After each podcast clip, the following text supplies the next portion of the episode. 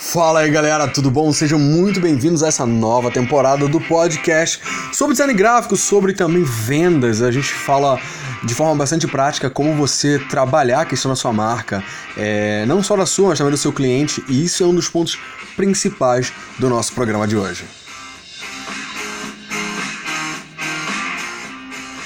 E hoje a gente vai falar sobre como você fazer uma reunião de vendas. Na verdade, todo o processo de venda de design é uma coisa bem complexa, bem complicada. A gente vai falar um pouquinho sobre isso nesse episódio. Mas antes, vamos aos avisos que muito rapidamente a gente vai fazer sobre essa nova temporada e o que aconteceu com a pausa que a gente deu no nosso programa. A gente vai falar um pouquinho sobre isso daqui a pouquinho. Espera aí.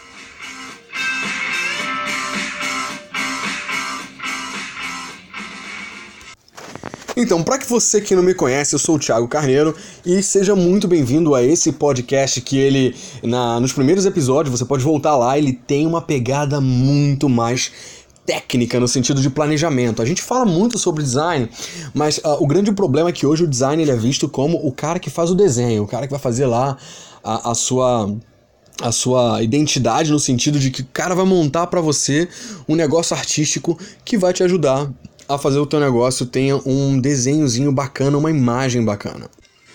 E eu não sei se você deu uma olhada no mercado, mas você vai reparar comigo é que o mercado, é, comparado. A gente vai fazer um pouco de comparação com uma coisa que tem e não tem a ver, tá? A gente vai falar um pouquinho sobre o, a história é, comercial do designer gráfico mais do que o design gráfico em si, a gente vai falar muito sobre a história do design gráfico, porque eu acho que é o tipo de informação que não é tão relevante pra gente que trabalha na área. Porque, tipo, estudar sobre a história é, é legal você saber de começo, de cara, quando você tá começando a estudar, mas na parte prática você precisa entender como é que foi a evolução comercial dessa área, que é uma área que está mudando constantemente e que hoje em dia tem várias vertentes e várias é, é, subnichos, vamos dizer assim, ou várias especialidades que dão mais dinheiro e outras que dão menos dinheiro. É, se a gente for comparar, por exemplo, com áreas que são é, semelhantes e que a gente se cruza no meio do caminho, a gente vai ter marketing, a gente tem publicidade, a gente tem uh, até um pouco de social media, que a gente repara que tem algumas. Uh, que a gente acaba trabalhando junto, né? É, acaba que a gente tá todo mundo trabalhando para a mesma indústria.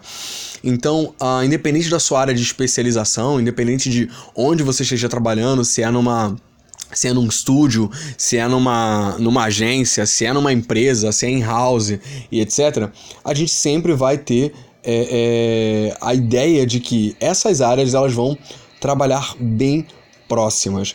E na primeira temporada a gente conversou muito sobre, com a galera que estava escolhendo carreira, a galera que estava trabalhando é, é, na área. Mas a gente também teve um feedback muito interessante de pessoas que não são da nossa área, de, de galera que. que de, de marketing, de, de, de publicidade, até a galera da parte comercial mesmo, que entrava para poder entender um pouco mais dessa, dessa construção de, é, de, de, de, produto.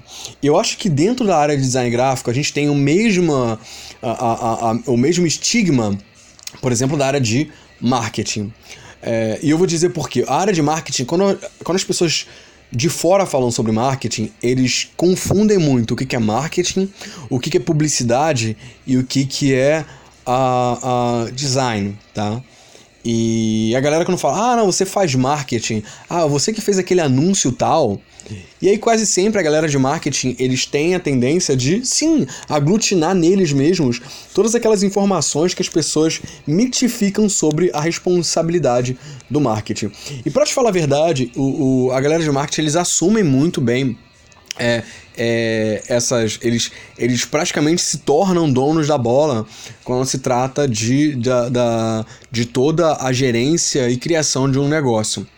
É, e a, a galera de publicidade, eles têm uma, uma área muito mais restrita, embora hoje a gente está vendo no mercado se comportar de maneira muito é, complexa, porque a galera de, de publicidade hoje tá, tá abrindo os braços para trazer mais coisas, já que aquela aquela e, e, eu sou também da galera, da galera de publicidade também, né? Eu sou é, bacharel em publicidade, eu sou, sou publicitário e eu percebo muito que o comportamento foi mudando. A galera que ia pra publicidade tinha dois tipos de arquétipos. A galera que queria mexer com comercial de TV e nem sempre fazia comercial de TV.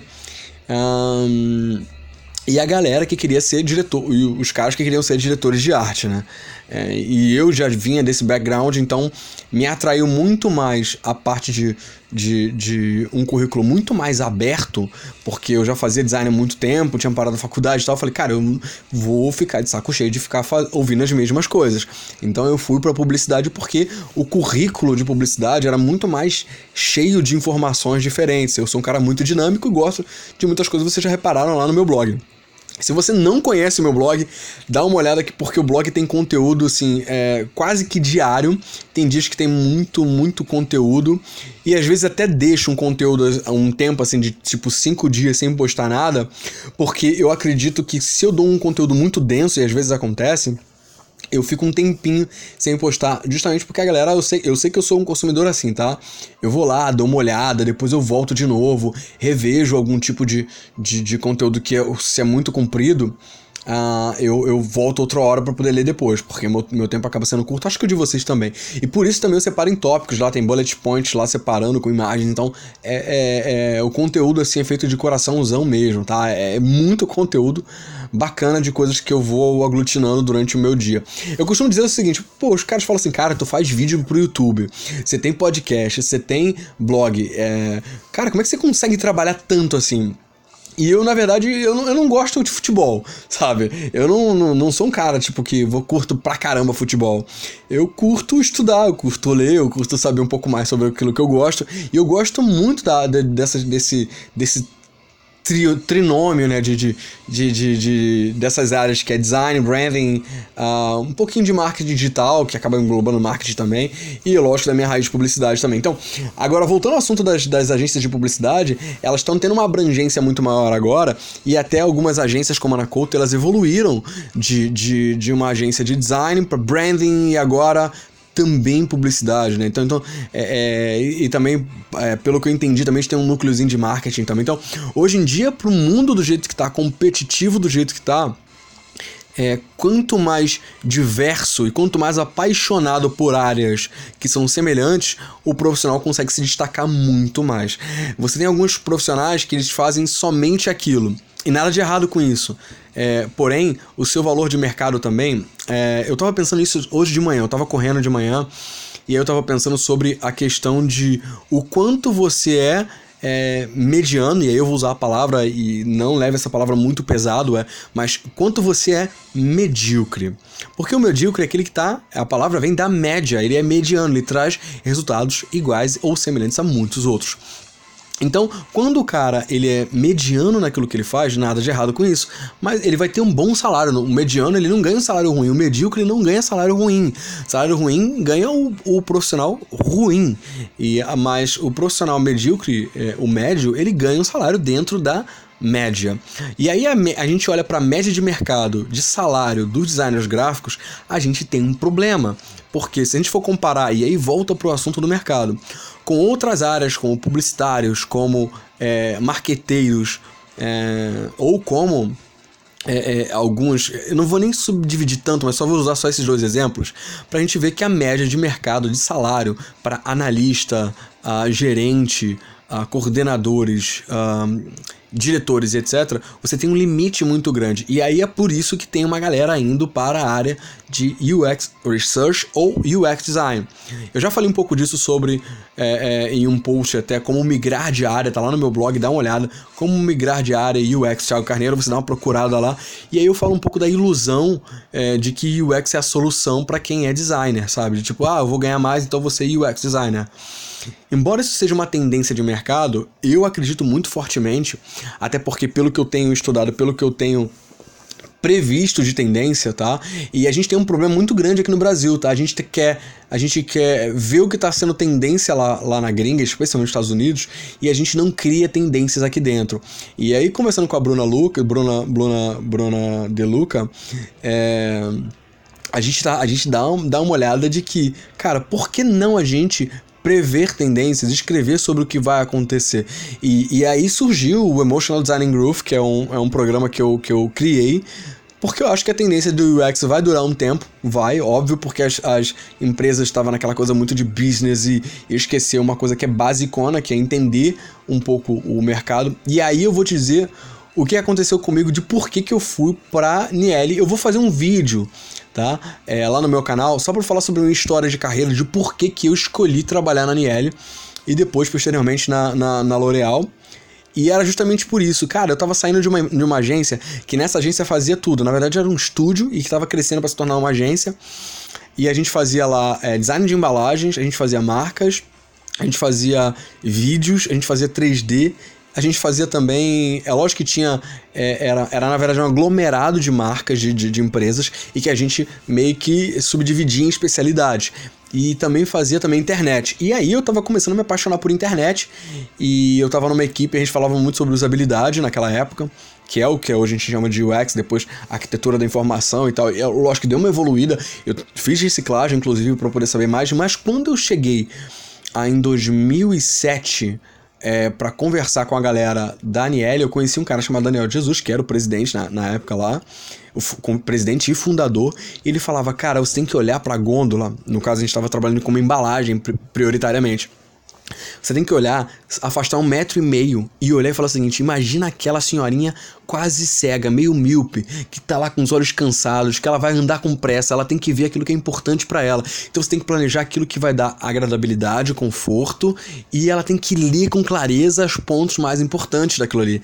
Cara, aquilo ali foi uma. Aquilo ali preencheu meu coração. Porque naquela época tinha dois tipos de designers. A galera que era designer gráfico queria fazer, ah, não, tudo minimalista, tudo a clean, etc. E nem necessariamente todos os públicos pedem isso. Não necessariamente todos os visuais vão ser assim.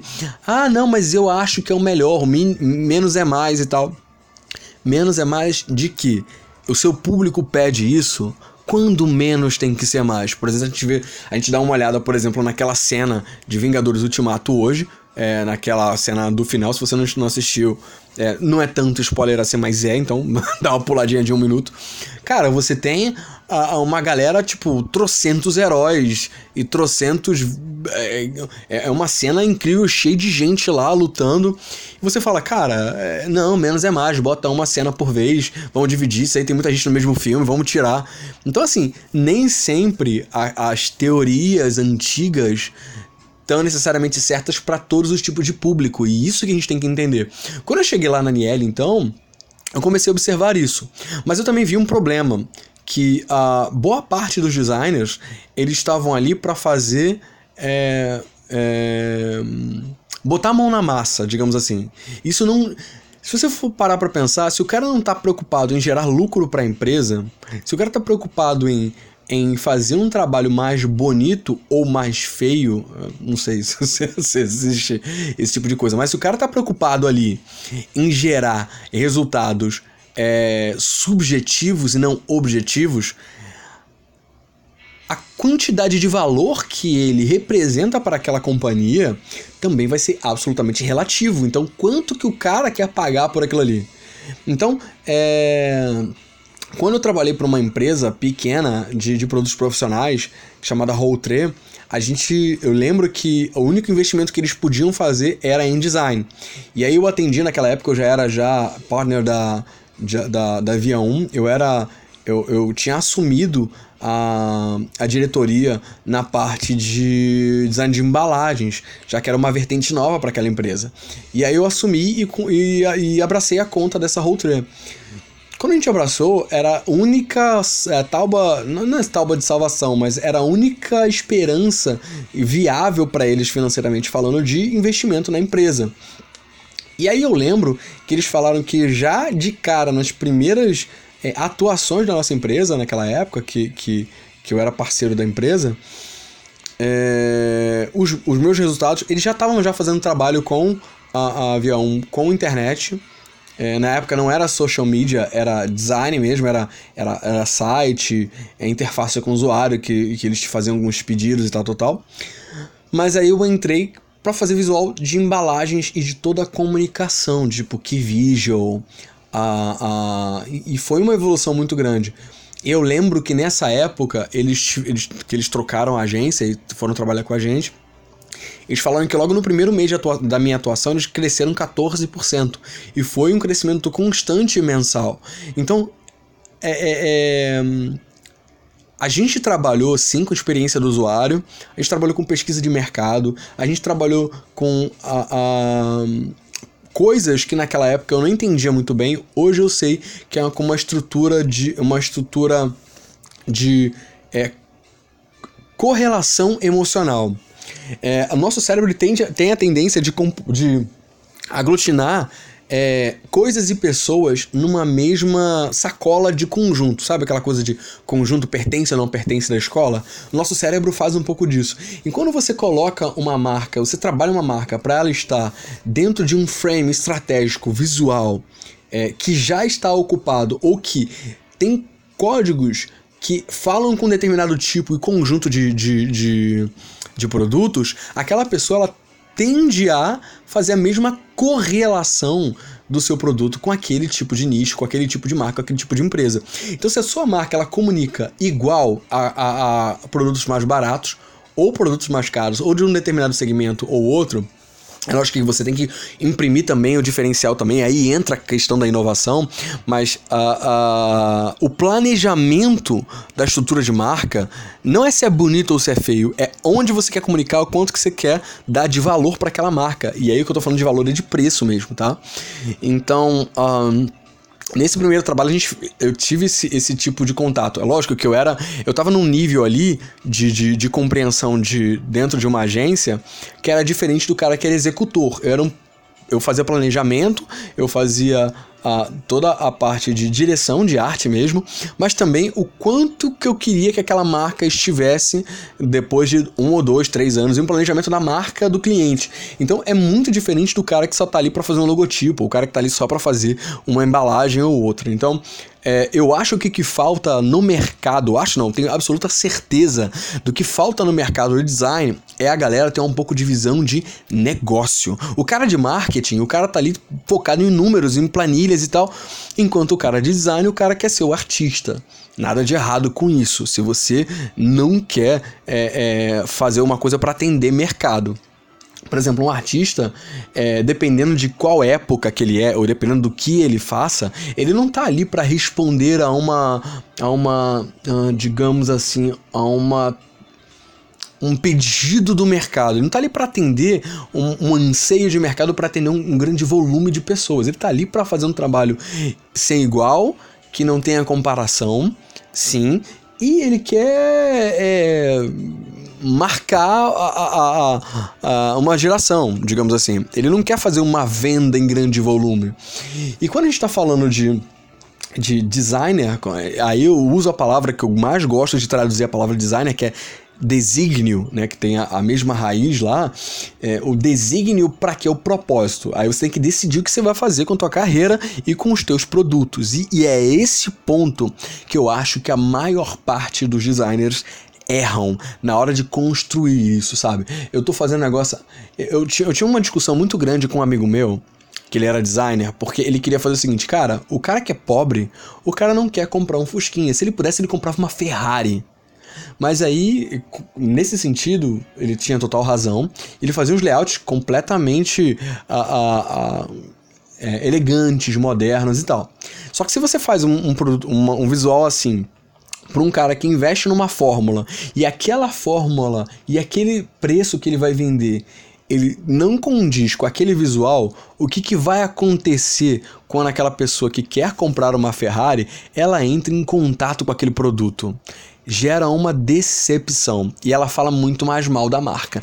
Se aquela pessoa ela compra por um valor X e aquela imagem, ela, ela, ela te dá um pouco dentro daquela, daquela percepção de expectativa. Ele compra ou supera a expectativa dele, ou aquele produto, o uso daquele produto, ou então é, atende a expectativa dele, aquela pessoa vai ficar satisfeita. O que acontece ao contrário se você coloca um visual extremamente incrível por uma coisa que não é extremamente incrível. Percebe? Então, assim, é, uma outra estratégia completamente errada foi que é, eu trabalhei há um tempo atrás em uma embalagem de um produto e que o produto, todo mundo falou, poxa, esse produto tá incrível, visual e tal, tal, tal, tal. Quando você fazia uma análise técnica de comunicação das embalagens, ela comunicava um valor é, de mercado para classe D. Classe D é. Só que eles estavam querendo vender para classe CB, posicionamento de preço. Então o, o visual estava incrível, só que ele tinha código de produto mais barato, e, e, é, e, isso aqui é uma dicotomia que as pessoas demoram a entender. Que uma coisa é o, o você achar bonito ou feio, que a coisa pode estar muito bonita, mas ela pode estar comunicando um valor. É, e aí tem que fazer uma análise é, de, de construção de arquitetura de informação para aquele tipo de embalagem ou para aquele tipo de comunicação visual, para aquele tipo de marca. Quais são os códigos semelhantes? Eu falo muito sobre isso no meu blog. Eu tenho, eh, se você for ler o design da criatividade objetiva, embora ele seja genérico para desde decoração de casa até é, construção de negócio ou marketing pessoal, na verdade é, personal branding, um, até a construção de uma marca ou de uma embalagem, ele é muito, ele, ele traz muita teoria e eu coloquei propositalmente muito aberta para você aplicar para qualquer pessoa aplicar, desde a faxineira até o, o, grande executivo. Mas ele tem alguns códigos ali que no meu curso mais avançado eu explico isso para os meus alunos. Eu, eu digo que aquilo ali, como se aplica aquilo ali, por exemplo, numa embalagem, num logotipo e etc. Mas essas teorias. Todas elas querem dizer a mesma coisa. O quanto que você está planejando do seu, do seu uh, do seu layout, do seu design, né? Do, do daquilo que você está projetando. Né? Acho que no inglês a gente tem muitas mais essa ideia de projetar, né? De, de criar um projeto do que necessariamente desenhar. Aqui no Brasil a gente tem a ideia de que o designer desenha. E aí eu, eu, eu, eu fico um pouco pau da vida, para usar uma palavra muito, muito leve, com o mercado, porque o cara faz 25 layouts para dizer assim, ah não, ah, escolhe um. Aí a pessoa vai, ah, eu gosto mais desse. Se a questão é eu gosto mais desse, eu gosto mais daquele, eu gosto menos desse, eu gosto menos daquele, é óbvio que a questão se torna muito mais gosto pessoal do que necessariamente se aquilo ali é ideal para aquele projeto ou não. Eu normalmente eu entrego um layout, enquanto é, tem pessoas que preferem trabalhar com gosto pessoal, que fazem tipo 15, 20, eu prefiro trabalhar uma hipótese eu pego uma teoria, tá? É, e crio um conceito visual dentro de uma questão que eu acredito que tem a ver com o emocional descrito no briefing uh, ou na página de conceito da, do produto. Ah, eu quero fazer um, alguns vídeos sobre isso, então é, me cobrem, por favor, de eu fazer. É, é, explicar o que é página de conceito, como se faz uma boa venda, porque eu tenho aprendido muito, especialmente nesses últimos tempos com a L'Oréal, é como se faz uma boa venda de uma, de uma ideia, sabe? De forma bem concisa. É, eu aprendi algumas, algumas é, formas de explicar um, é, com uma construção de, de conceito que eu acho que é, que é muito interessante, sabe? Eu acho que é uma, é, são questões que, que a gente aprende no dia a dia, a gente aprende é, no como faz, e eu acho que é muito interessante entender como é que é a fórmula disso, sabe? E aí a gente pode aplicar em qualquer lugar. Mas é, é, isso, isso também tem um pouco a ver com como eu vendia os projetos quando eu era líder de, de time de design. Então, quando eu era líder de time de design, a gente tinha uma forma de vender. Porque uma coisa que é muito difícil você fazer na vida é vender uma coisa que é intangível. Se você vende um produto físico, por exemplo, como um móvel de loja, Móvel de loja é muito simples de você vender. Quando você está falando de design, tá? Ah, eu vou vender um, um, um, formato de, um, de uma gôndola, de um display, ou então de tipo um móvel físico mesmo, uma cama, um design de, de armário, um design de cadeira. É relativamente fácil você vender. Quando você está falando de, de, de, de vender uma solução prática de design. Mas quando você está falando de a construção de uma marca, de uma história, é, eu acho que você precisa, eu acho, não tenho absoluta certeza de que você precisa construir muito, muito, muito seriamente, de forma muito.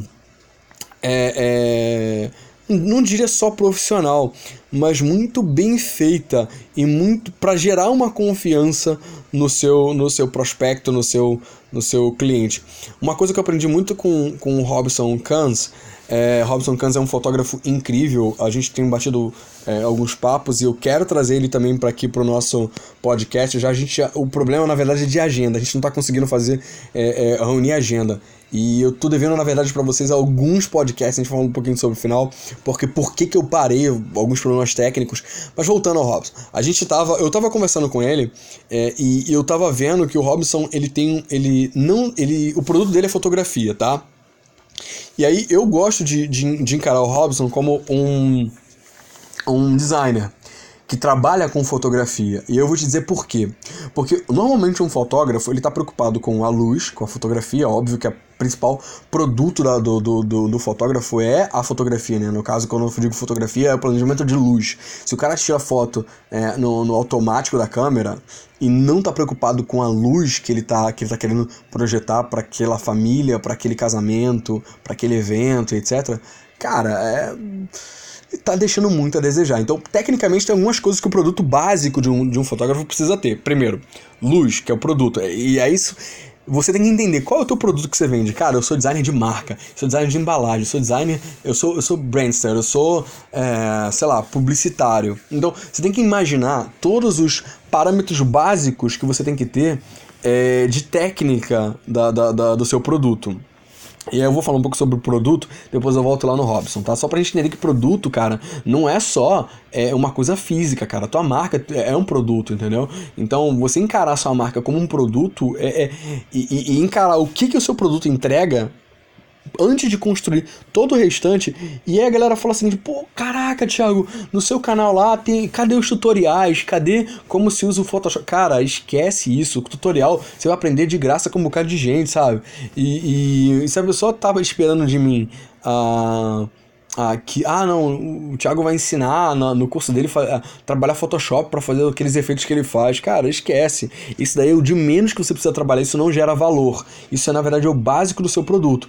Eu, e, e na minha mentoria, Aí sim, cara, eu pego a galera e falo, não, é, é por aqui, é por ali. Aí eu dou as técnicas básicas, mas a, o ferramental é simples. Cara, eu já vi caras da, da, da da Platinum fazer coisas incríveis e os caras usam Photoshop antigo pra caramba e não querem mudar o Photoshop. Por quê? Porque na verdade é, não é a, ferramenta, mas é o cérebro deles que tá setado para fazer um negócio mais maneiro. E assim era quando eu trabalhava lá com Maya e tal, com 3D. Então, é, é, o que menos importa é a ferramenta. A ferramenta, cara, em, em três meses você se torna fera se você tem um olho clínico para isso, tá? Mas voltando aqui à construção do produto. Uh, no caso do fotógrafo, ele é a, a, a luz boa, depois enquadramento, e aí ele tem que ter na cabeça dele regra de três e de preferência na câmera dele tá, lá tá setada a, a, a, a, proporção áurea ou regra de três lá na câmera dele para quando ele colocar o olho lá, ele já ir fotografando já nesse exercício. Então, e eu vi uma vez, cara, a galera lá do, do, do Facebook, do grupo, Uh, de designer gráfico lá em um dos grupos, e a galera tá falando, não, cara, esse negócio de grid, esse negócio de proporção é um negócio de, porque é para iniciante. Cara, sinceramente, todos os caras que são os melhores designers do Brasil, os caras estão preocupados sim com questões de diagramação, que é o básico do produto. Se você perde qualidade nisso, você faz alavanter, você perde impacto na hora de apresentação. Então, os, os caras mais incríveis, mais sinistros que eu já vi da área de design gráfico são os caras que até hoje pegam lá o livro lá da, da faculdade e estão lendo de novo, sabe? E estão tão, tão, tão estudando, estão melhorando, estão sempre se aprimorando, porque é aquilo, é que nem um fogo, né? Tu acende o fogo aqui. Se você não alimenta o fogo lá botando lenha, botando carvão e tal, tal, tal, o fogo vai apagar. Então, os caras que são os piores designers mais antigos são aqueles que pararam de estudar. E é óbvio, é muito nítido, é muito claro isso. Então, uh, esquece esses caras que estão falando que você não tem que estudar e que isso aí é coisa de amador. Que é o contrário, cara. Se pega os caras mais incríveis que eu tenho conversado, os caras estão preocupados com duas coisas. Primeiro, é, para entrega é, é, planejamento de, de, de, de, de, de, maiores resultados para o cliente e também a parte técnica, que é a parte básica da, da, coisa. Então, voltando lá à fotografia. Então, se tem essa parada muito forte, agora você tem que fazer o seguinte: você tem que construir uma história em que você possa gerar com essa história um pouco de storytelling também, mas o quanto é que aquilo ali vai impactar o seu consumidor. E nesse impacto, lá no planejamento tem. Vamos lá, no caso do, do Robson, eu não sei se ele faz isso, mas eu acredito que deve fazer, depois eu até, vou até perguntar para ele. Cara, é, essa família aqui é um, uma família que ela é de um lugar mais frio, mais quente. É, qual é a sensação, qual é a emoção que eles mais preferem? Ah, cara, é o calor, cara, eu gosto, pô, eu gosto de praia, não, cara, eu gosto mais de um friozinho, eu gosto mais de uma chuva e tal, tal, tal quando você vai planejar, por exemplo, as cores que você vai deixar mais ou menos o tom da sua fotografia, tem que corresponder à emoção daquela família. E aí depois, nas cores, na luz, ah, é, é, um pouco mais vibrante, um pouco mais dark e tal, tal, tal. Porque se você tem um estilo único também, também tem um problema. Porque se você tem um estilo único, você vai ser só chamado para fazer aquilo, de repente teu problema, teu problema, teu projeto vai ser repetitivo. O teu projeto não vai ter mais aquela cara de dinamismo, de inovação, vai ser sempre a mesma coisa. Então, é, se você faz um projeto único para cada cliente, seja fotografia, seja design, seja até mesmo estratégia de, de, de, de, de UX é, ou de branding, se você sempre trabalha a mesma coisa, virou fórmula, é, provavelmente você vai ter resultados muito iguais àquilo que você sempre teve. Seus resultados nunca vão ser maiores ou menores, ou nunca vai ser melhor, nunca vai evoluir. Por quê? Porque é lógico que quando você faz o básico sempre, você vai ter sempre, você vai ser o melhor naquilo que você faz. Mas se você juntar isso com coisas que se adaptam de cliente para cliente, você entrega uma coisa específica para um cliente ou para um projeto. Cara, uma vez um falaram assim, pô, o teu estilo é tal. Aí quando eu apresentei um negócio totalmente diferente, falou assim: "Ah, não, esse projeto é do fulano". Não, não é do fulano não, é do Thiago Carneiro. Falou: "É do Thiago Carneiro?". Cara, pô, mas não parece que é o teu estilo. E aí que eu venho naquela coisa, eu não tenho estilo, eu tenho atendimento a um briefing. Se o briefing é, cara, é, é uma marca que ela é mais moderna, se ela é uma marca mais de luxo, se ela é uma marca mais popular, se ela é uma marca que traz uma coisa mais alimentícia, se ela é uma... Cara, eu vou pegar, vou estudar, vou mergulhar. Quantos projetos, cara, que eu, que eu fui atrás de blogueira para conversar com blogueira. Eu conheci a Mari Morena, que é uma mega blogueira falando sobre soft pool e tal, tal, tal. Porque, cara, eu mergulhei tão fundo, tão fundo uh, no, no, no, no, no mercado de cabelo é, é, low pool, no pool, que é um segmento relativamente pequeno, mas é bem profundo. Cara, quando eu mergulhei nesse universo, eu, eu passei a usar o tipo de técnica que a galera tava usando e tava seguindo as blogueiras e tava batendo papo com as blogueiras e tal. Então, quando você tem um projeto, você tem que se apaixonar por ele. Porque se você não se apaixonar por aquela ideia, por aquele projeto, você não vai ter empatia para aqueles consumidores. Você não vai saber qual é o gosto deles, você não vai adentrar naquele projeto. Então, é, primeira, primeira dica é sabe, construa isso, tá, no seu produto. Mergulhe no que eles estão fazendo.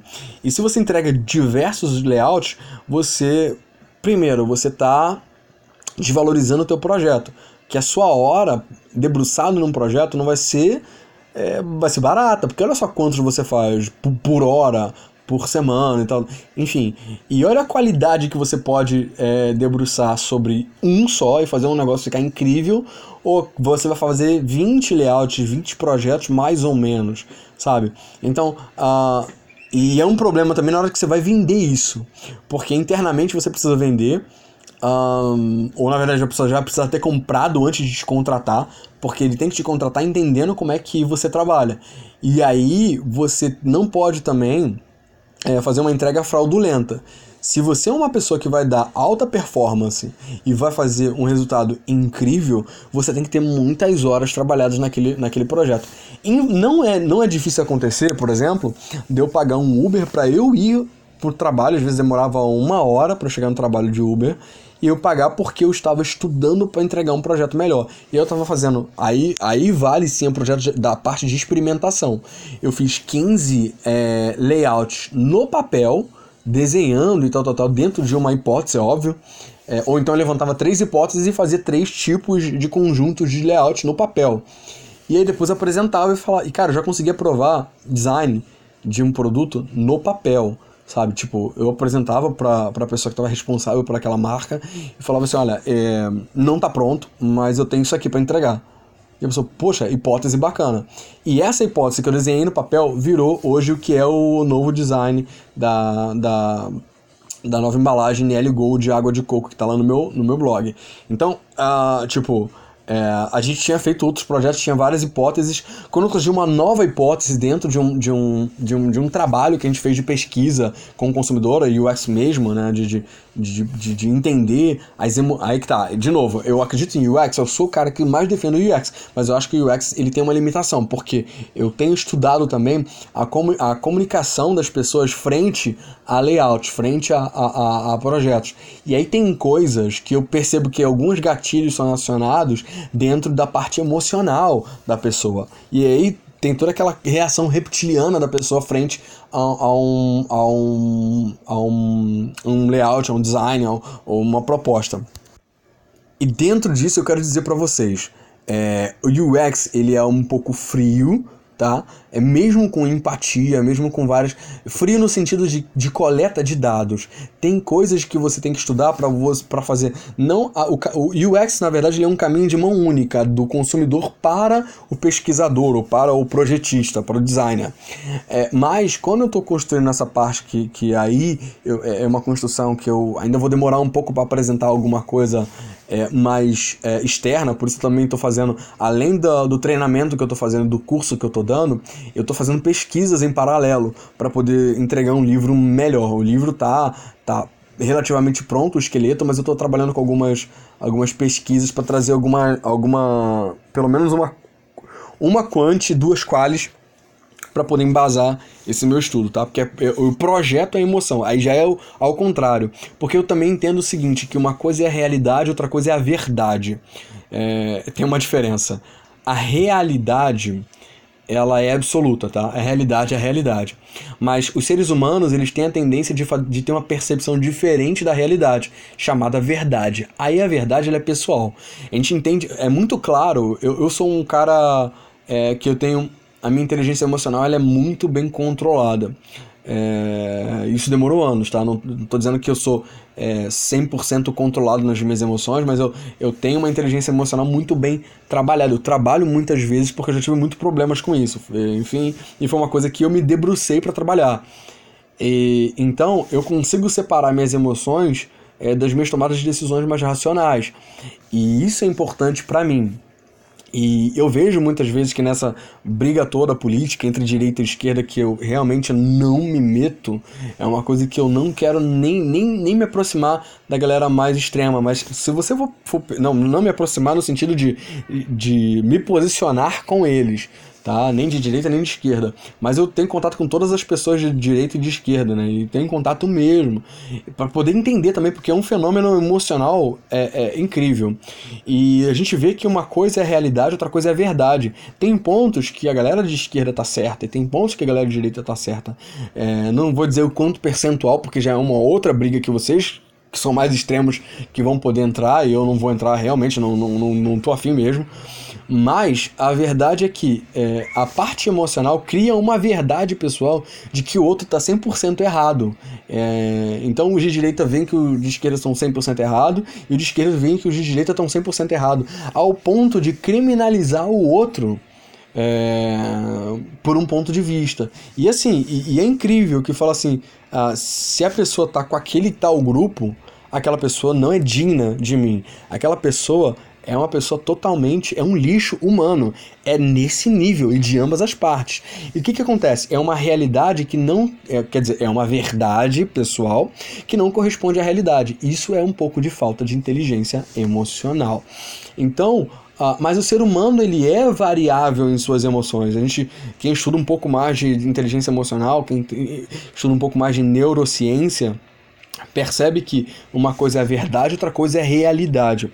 Então, estudar isso frente ao design, frente aos códigos que mudam a percepção de realidade da pessoa, que criam uma verdade, é um pouco do que acontece, por exemplo, na criação das marcas, na criação de fandom, na criação de, por exemplo, quem é fã de Marvel ou DC, ou de Flamengo e Fluminense, ou de Corinthians e São Paulo. Você percebe que uma coisa é verdade, outra uma coisa é realidade, outra coisa é verdade pessoal de cada um dos grupos. Então, trabalhar isso na construção da sua marca é uma das partes que eu acredito que vai ser parte do futuro. Por isso que eu estou me debruçando muito nisso. Então, aí eu falo, cara, isso é uma tendência é, mundial para o futuro?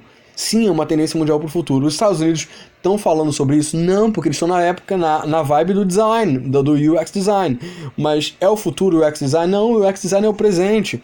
E eu acho que o Emotional Design Groove que eu estou trabalhando, que pode ser chamado de qualquer outro nome para as pessoas, mas eu estou criando uma tese em relação a isso que eu acho que a parte emocional é muito mais importante na construção de uma marca do que necessariamente UX. UX é quando a marca talvez já esteja pronta, ou então para testar uma hipótese de mercado que pode ser inclusive imputado pela parte emocional, que eu acho que é uma, uma construção muito muito mais forte. Porque quando você atinge o, o, a pesquisa do uso, a pessoa racionaliza sobre o uso. Quando você está falando sobre as emoções, a pesquisa a, a, do uso, ela não racionaliza sobre isso. Então, uh, por isso que eu acredito que esse seja o futuro. Mas, cara, o quanto nós designers, o quanto nós publicitários, nós, nós marketing, a gente está tá preocupado com construir o futuro. Não seguir a tendência, mas construir a tendência. E eu acho que isso é um profissional do futuro, sabe? E, e aí você fala, cara, o Thiago construiu. Uh, o Thiago Carneiro construiu um podcast, tá lá, escreveu livro é, dá, dá mentoria, dá cursos, é, tem canal no YouTube, o cara trabalha, o cara tem dois filhos. Como é que o cara consegue? E aí tem uma coisa a ver com o seu propósito também, uma coisa que eu sempre falo também. É, então, é, mas para você construir um, uma, uma, qualquer coisa, você tem que estar embasado com uma coisa muito forte chamada produto. O seu produto tem que estar muito bem feito para depois você construir a venda. E aí é por isso que eu volto lá no, no, no Robson, que o Robson faz muito bem isso. Depois de ele construir toda essa base de construção de produto, ele constrói uma história que ele conhece, ele pergunta pro casal aí, tem aquela questão de, de empatia, de, de pesquisa com o consumidor, ele fala assim, cara, quem são as pessoas mais importantes aqui do casamento? Quem me conta um pouco da história de como é que vocês casaram, como é que vocês decidiram, quem foram as pessoas que te apoiaram. E ele vê, é, ele é apresentado para as pessoas e aí ele conta essas pessoas dentro do storytelling, dentro das fotos. Essas pessoas têm maior destaque do que outras. Então, construir isso, é, é, é aí é que dá. Então, quando ele vende a fotografia, ele não vende a fotografia, ele vende a construção da história. Então ele tem, ah, ah, mas cara, outros caras fazem isso. Mas ele constrói bem o produto, que o produto dele é em si a parte técnica de construção, e aí ele está constantemente estudando, você percebe quando conversa com ele que está constantemente construindo, e as outras pessoas, é, depois elas, elas, depois ele, ele monta toda a parte de contar essa história de maneira muito clara conversando com algumas pessoas e a gente viu sobre como é que faz a, o processo de venda de uma, de uma parte que intangível. E o, o Harrison é um exemplo disso, mas eu também trabalho também isso. Como é que eu faço normalmente o processo de venda? Eu trabalho alguns conceitos como a ambiente, ambientação, como a leitura corporal, Uh, então, eu tenho alguns processos de leitura para conhecer um cliente, por exemplo. É muito difícil quando eu ainda não tive contato com o cliente, mas uh, uh, tom vocal, Uh, tem algumas coisas que eu estudo em relação ao cliente, a história do cliente, e normalmente eu pesquiso o background da pessoa quando entra na minha equipe, uh, eu dou uma olhada em como é que é o histórico dele, vejo o Facebook, vejo o Instagram, eu vejo a uh, LinkedIn, eu vejo um pouco da história, uh, e algumas coisas a gente tem uma maneira de que de construir essa, essa, essa, essa narrativa de quem é a pessoa que vai estar tá construindo com você. Depois você dá uma olhada no mercado, depois eu, eu vejo é, o, com, o quanto e quais são os mecanismos, e para isso tem que fazer pesquisa, eu faço pesquisa em relação à, reação de pessoas frente a um tipo de imagem. Uma onda, uma reta, uma, uma cor vibrante, uma cor mais limpa. Então tem algumas pesquisas que eu crio um banco de pesquisa dentro da minha pasta em, de, no meu HD. Então, dentro das minhas pesquisas, tanto de livros que eu já li, quanto de pesquisas que eu faço da atualidade, para pesquisar é, até o antropomorfismo de de, de, de, de, objetos, que o ser humano tem a tendência de ver pessoas dentro de objetos, enfim. É, eu crio é, é uma série de técnicas para melhorar o meu produto. Mas como é que eu faço a venda? Eu construo todos os meus produtos 100% com grid, antes do começo. E a galera fica doida comigo. Cara, como é que você faz isso no limita? Eu falo, não, cara, porque eu crio. São coisas que eu crio diferente. Eu crio a emoção primeiro fora, as cores, a emoção, a forma geométrica ou a forma é, orgânica eu crio fora do meu ambiente de, de, de, da minha tela, digamos assim, de criação. E aí depois quando eu crio separadamente, eu faço testes. É, é óbvio que eu não faço testes de dizer qual é a marca e tal, qual o produto, mas é, os elementos em separado eu faço alguns testes. É, e depois eu faço é, taxonomia semiótica, que aí você pode dar uma olhada no meu blog, é o que, que é essa taxonomia semiótica que eu chamo. Que esse é um dos principais pro problemas com design de produto, por exemplo. Eu vejo algumas embalagens, e ainda mais embalagens ah, e sites, em que você não vê uma, uma organização visual é, em células. E aí, quando você for ler o meu artigo sobre taxonomia semiótica, você vai ver um pouco sobre o que significa isso na prática, tá? Então dá uma olhada lá, que eu não vou me estender nesse agora nesse momento, mas é importante você ler esse, esse artigo que fala bastante sobre isso. Então, é, quanto mais uh, espalhado e menos orgânico é um site, uma embalagem, outra coisa, você percebe que é, é, você tem uma, uma, uma uma menor tração. O que é tração de mercado? Tração de mercado é a potência e a força que algum tipo de negócio tem na hora de emplacar a confiabilidade é, daquele canal de tração. É, e eu percebo que aí a gente vai falar um pouquinho sobre marketing digital, é, tem um pouco. A galera de groove hacking e a galera de tração tem um pouco de, de, de discussão na hora de falar, ah, não, é, o que, que é tração, o que, que não é tração, mas em suma é: se você tem uma marca muito mais bem construída e atinge os parafusos certos nas emoções das pessoas, e aí que eu não tô falando de emoção, não tô falando só de carinho, de fazer chorar, não. Às vezes é, é uma emoção de, de velocidade, uma emoção de aceleração, uma emoção de de, de, de, de, ódio, talvez, que seja o que uma marca quer imprimir, é, ou seja lá o que for, naquele momento, se você consegue construir aquela, aquele branding, que não necessariamente é logotipo, tá? Aquela comunicação visual é, de forma com que você seja crível, muito menos barreiras serão construídas. É, a exemplo daquele experimento que eu, de vez em quando eu falo, já falei recentemente no meu, num artigo que eu fiz, sobre o teste de bolo de chocolate. Fizeram bolo de chocolate exatamente iguais. Dois bolos de chocolate pelo mesmo cara, mesmos ingredientes, no mesmo tempo de fabricação, no mesmo momento, mesma decoração. E aí botaram na frente de algumas pessoas e falaram o seguinte: olha, esse bolo aqui, a fatia é 50 dólares, esse aqui é 15 dólares. E as pessoas tinham que dizer qual era o mais gostoso e por quê. As pessoas, o cérebro das pessoas tentavam justificar que o mais caro era me melhor. Aí, de novo, tem aquela coisa da realidade e a verdade. É, era, era verdade? Sim, porque aquela pessoa sentia no paladar dela. Todos os sentidos daquela pessoa, ele, ele, ele caminhava, daquelas pessoas pesquisadas, caminhava para que as pessoas acreditassem que aquele bolo era mais gostoso. Ou porque ele era mais doce, ou porque ele era menos doce, não enjoativo, ou porque ele era mais macio, então porque ele era mais é, é, é fofinho, durinho. Então as pessoas se contradiziam em relação aos motivos pelos quais o bolo mais caro era melhor. Por quê?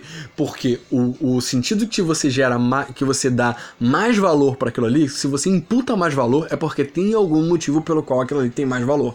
Quando você tem menos valor, a mesma coisa. Então, existe uma coisa, existe a diferença da realidade e a verdade quando se trata de marca. Então, construir isso de maneira é, como é que eu vou dizer?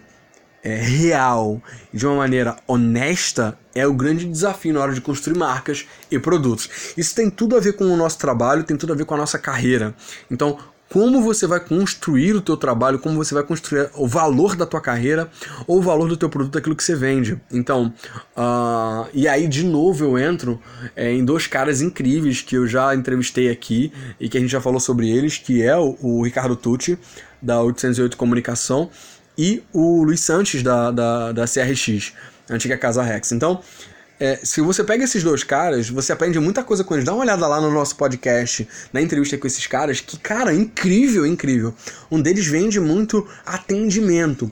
Então, a, a construção de valor dele, é, é, fora o básico do produto, é sim o atendimento do consumidor. O quanto que aquele consumidor lá, ele vai ter a disponibilidade dele. Já o Ricardo, ele constrói é, é, baseado no planejamento das emoções. É muito mais crível também a gente entender isso, porque o perfil dos clientes que cada um solicita é diferente. Enquanto, na verdade, a, a, a CRX ele trabalha com muitos produtos internacionais é, que, em suma, já trazem muita coisa pronta, o Ricardo trabalha com clientes que confiam muito um retrabalho de alguma coisa dele é, local, sabe? Tipo, de coisas novas dele ali. Então, é, não que um e o outro também não tenham é, muito disso. Você percebe muito que tem muito do perfil de cada um de que, daquilo que vende. Então, o produto dos dois pode ser semelhante, pode ser parecidos, que é design, mas, na verdade, no final das contas, cada um vende um tipo de produto diferencial. Enquanto um vende muita semiótica, outro vende muita velocidade. Então, qual é, na verdade, o produto que você está vendendo. Você tem que estar tá muito claro na sua cabeça qual é o produto diferencial que você vende. E na verdade nós não vendemos o processo. E vender o processo é, é, é, não, não funciona, porque algumas pessoas veem que eu construo com, com, com, a, com a grids e com proporções, mas cara, nem todos, porque às vezes eu faço teste. Então, muitas, muitos dos meus projetos são cobaias também para testar algumas hipóteses. O quão é, é, a parte emocional interfere na, na construção, na, na, aprovação de um design, o quanto que a parte de, de, de proporção ajuda na, na, na aprovação de um design. Então, uh, o quanto que uh, o produto em si influencia, o quanto o ambiente em si influencia. Então, estou sempre testando. Estou testando com fundo branco, estou testando com fundo colorido, estou testando com texto é, é, agregador, estou testando com imagens antes do conceito. Todos são testes que eu faço para saber o que funciona e o que não funciona. E sabe o que aconteceu? Eu tenho um histórico disso. Eu sei o que funciona. Eu, eu, eu, eu, eu não, não é uma coisa que, ah, eu acho que funciona isso, eu acho que funciona aquilo. Não, eu testei, eu vi, eu tenho comprovações. Então, quando você constrói um produto, você tem que saber o que realmente funciona. Se uma coisa não pode ser medida, se uma coisa não pode ser avaliada, você não tem como melhorar, você não tem como crescer. Então, assim, hoje eu vejo que o meu processo, desde a época lá de trás, quando eu era é, owner quando eu, quando eu trabalhava como, como sócio de, uma, de, um, de um escritório, é, tanto na, quando eu era, sei lá, estagiário, quando eu recomecei do nada, quando eu fui produtor gráfico, quando uh, uh, eu cuidei de, de, de, de intranet, quando, quando eu cuidei de social media, dos meus clientes, das minhas aulas, tudo isso tá, eu, eu uso como um método científico para poder trabalhar e melhorar o meu projeto. Isso vai fazer com que, com, com o passar do tempo, eu vou ser reconhecido como uma autoridade, não como um, um garoto do desenho. E é isso que eu quero transmitir um pouco para nossa área de design, sabe? O quanto você está disposto a construir a sua marca. Então não tem, não tem a ver com fazer o logotipo. Umas pessoas ficam loucas falando, cara, como é que eu construo uma marca e tal, não sei o quê. Então, cara, é, é, é uma marca, ele vai muito mais do que um logotipo. Você já escolheu qual é a fonte, em primeiro lugar, qual a fonte que você vai comunicar? Hoje, por exemplo, eu não tenho logotipo, mas eu tenho uma fonte que eu, que eu identifico todos os meus projetos. É lógico que eu estou testando algumas coisas de cores também. Agora eu estou numa vibe de testar cores. Eu tenho uma identidade básica e eu estou testando cores em relação à minha comunicação. Estou testando imagens, estou testando algumas coisas que, que, que geram mais ou menos impacto mais ou menos tração. E eu anoto tudo isso, eu faço um registro de, de quanto isso ou aquilo é funcional. E isso é um processo de, de design que nunca vai acabar. Então, se eu posso dar uma dica para vocês agora, se eu posso falar uma coisa para vocês de construção, galera, é justamente isso. Construir uma marca é você fazer com que a sua marca seja, é, é, seja reconhecida. Mas reconhecida pelo quê? Você também tem que testar isso. Galera, por hoje é só. O nosso podcast vai acabar por aqui. Mas eu quero só dar uns avisos rápidos para vocês. Primeiro lugar, é a questão do meu, do meu canal no YouTube, que eu tô trabalhando melhoria, eu tô fazendo algumas vinhetas que eu ainda não apliquei. Eu tô trabalhando algumas, algumas vinhetas que eu tô testando, testando, testando, testando. A galera fala, pô, Thiago, tá sem edição, cadê vinheta, cadê as paradas e tal. Eu falei, cara, eu vou trabalhar nisso, eu vou fazer as coisas com calma, é, para que a coisa seja feita, mas é melhor fazer do que não fazer, né? Então, enquanto a gente não tá com todo identidade visual testada e aplicada, que é, eu acabo que eu gasto muito tempo com clientes e com algumas coisas e eu não tenho tempo para poder fazer o meu, mas aos poucos a gente está fazendo, mas algumas coisas já estão muito validadas, tipo qual é a fonte que a gente vai comunicar, é, como que a gente vai comunicar, qual é a linguagem que a gente vai comunicar. A gente fez alguns testes, na verdade eu tenho duas identidades visuais prontas. Uma é pro Emotional Design Groove, que é o nosso evento, que vai ter uma cara própria, e a outra é sim a minha identidade corporativa também, que já tá já tem bastante, já tá bastante desenvolvida. Uma outra coisa também que eu tô que tem de novidade é que a gente tem vinheta nova para aqui pro podcast que a gente tá trabalhando. E assim, eu vou eu vou fazer o máximo possível para poder é, deixar o negócio melhor a cada dia. Mas a verdade é que eu tava atrasando demais por falta de, de realmente tempo. A gente, eu tô trabalhando algumas coisas e eu tô correndo para poder adquirir um, um, valor alto aí. A gente tá é, é, numa, numa corrida para investimento mesmo é, na, na, na, minha carreira. E, e, cara, investimento. Investimento é investimento, né? Então, tipo, tem um, uma boa grana aí que eu quero levantar, que eu já falei isso já com a galera. E eu acho que não tem problema de falar aqui. Eu tô, eu tô pra, pra reunir mais ou menos uns 30 mil reais pra investir.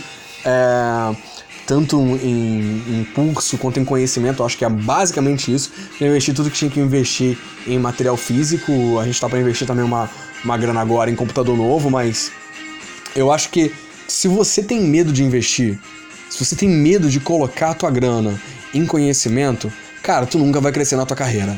Não, sério, coisa de graça é legal, mas o teu cérebro funciona diferente quando você paga por alguma coisa, sabe? É, você aproveita, você. Porque aquilo ali você tá colocando dinheiro lá. Então lembra aquilo que eu falei do bolo de 50 reais? Cara, o seu cérebro ele funciona dando muito mais valor para aquilo. Eu já dei curso de graça e eu acho que hoje eu, eu não sei se eu faria curso de graça. Talvez um workshop, talvez um evento de graça eu faço para poder, tipo, para ajudar a galera, mas em suma, é, tem muito mais valor quando você paga por aquilo. Então, é, invista em você mesmo, sabe? Se, senão, você não vai ter medo de arriscar no mercado. E, uma das coisas para você crescer é realmente é, dar a cara para arriscar e fazer a coisa acontecer tá bom? Galera, foi muito bom estar aqui com vocês. O nosso podcast vai voltar sim, sim, semanalmente, com aquela pegada bem alegre que vocês curtem. Com, é lógico que eu vou trazer coisas técnicas. Hoje foi. Tá, hoje tinha uma coisa técnica assim também, né? Aquela coisa de vender, né? O processo de venda do projeto. É, eu não eu tenho uma palestra que eu, que eu montei que é só sobre é, como você finaliza o processo de aprovação, desde a sua marcar reunião com o cliente, até fazer a construção para poder fazer a primeira venda, execução e tal, tal, tal, investimento. Talvez isso seja bem legal. Aqui a gente está falando muito mais de forma conceitual, muito mais como bate-papo, mas talvez eu traga, talvez não, eu, eu me cobrem isso de eu trazer uma coisa mais de construção, de como a gente fazia desde quando eu era owner de uma agência, tanto quanto eu trabalhei com um dos caras mais marqueteiros que tinha na hora de vender conceito, e eu acho que eu aprendi a vender conceito com ele, e acho que é por isso que o conceito hoje para mim é uma das coisas mais importantes do, de um design. É, lógico que as pessoas compram a parte visual, mas se, e aí essa construção foi muito no, no decorrer, sabe? É, o contato com o marketing dentro da L'Oréal é, é, a importância da validação por, por dados de, de, de é, eu acho que a parte final também, inclusive para quem tá. Cara, o cara tá investindo dinheiro. Entre o cara investir uma coisa que não vai dar retorno financeiro e uma coisa que vai dar retorno financeiro, ele vai gastar muito mais com uma coisa que dá retorno financeiro. E se, não, se o cara não entende que o design traz retorno financeiro, ele não vai fazer investimento. Por falar nisso, tem um, tem um artigo muito legal agora no meu blog que eu botei, acho que foi ontem, então dá uma procurada, que é retorno de investimento com o design. Tá? Eu falo das, das empresas em, e também da L'Oréal sobre o, o investimento, como a Aniele é, se tornou uma das maiores empresas de coloração no, no, no Brasil. Né? A, na verdade, a coloração mais vendida no Brasil desde o segundo ano que eles começaram a investir pesado em design. E eu acho que. Teve, tiveram outros investimentos no caso da Aniele, mas, enfim, é, eles investiram pesado em design e aí foi o resultado que foi. Então, tipo, fora a Roll que eu já falei nesse podcast também, que teve só com design, já teve um retorno de 14% é, de, de investimento logo na lata, assim. Então, tipo, cara, design significa mais grana, sim. Por quê? Porque as pessoas confiam mais. Se ela olhar de cara no primeiro segundo, vocês demoram um segundo para confiar em alguma coisa. Se no layout, se no visual, ela já é impactada e já confia, depois o restante é só uma justificativa do cérebro né, na parte do neocórtex para justificar a tomada de decisão que ele já teve já no contato visual. E para construir, para construir isso, não é fácil, tem que ter um estudo muito bem aprofundado de como vender essa parte visual de como conquistar o cliente logo nos primeiros segundos. E quem sabe a gente não, bar, não participa, não esbarra numa palestra que a gente pode fazer ao vivo aqui no Rio de Janeiro em um evento para falar só sobre isso, tá bom? Galera, eu vejo vocês no próximo podcast. Não se esqueçam de me seguir lá no Instagram, que eu acho que é a forma mais fácil de você ficar sabendo quando eu tenho um conteúdo novo meu, tanto no blog quanto no podcast tanto no canal no YouTube. Para eu responder as perguntas de vocês aqui, Basta você ir no Castbox, que é o meu principal agregador de podcast, onde eu leio os comentários de vocês. Ou então você vai lá no meu blog, na barra, é, lá no meu blog, barra, tá aqui na descrição, barra podcast e comenta lá no blog, que é lá que eu faço a principal leitura dos comentários de vocês, tá bom? Ou se quiser comentar no meu canal também no YouTube também, o meu aplicativo também no YouTube também me, me notifica de forma também muito mais fácil quando tem comentário novo. Então, essas são as principais formas de vocês comentarem. Ou manda um e-mail para mim, que tá aqui, thiago.benlev.gmail.com tá bom? Galera, a gente se encontra na próxima. E tem entrevista nova chegando aí com super galera. E assim que a gente conseguir, é óbvio, agenda com essa galera pra gente poder trazer novos conteúdos para vocês. Um abraço e até mais. Tchau, fui. Seja criativo, seja genial. Tchau.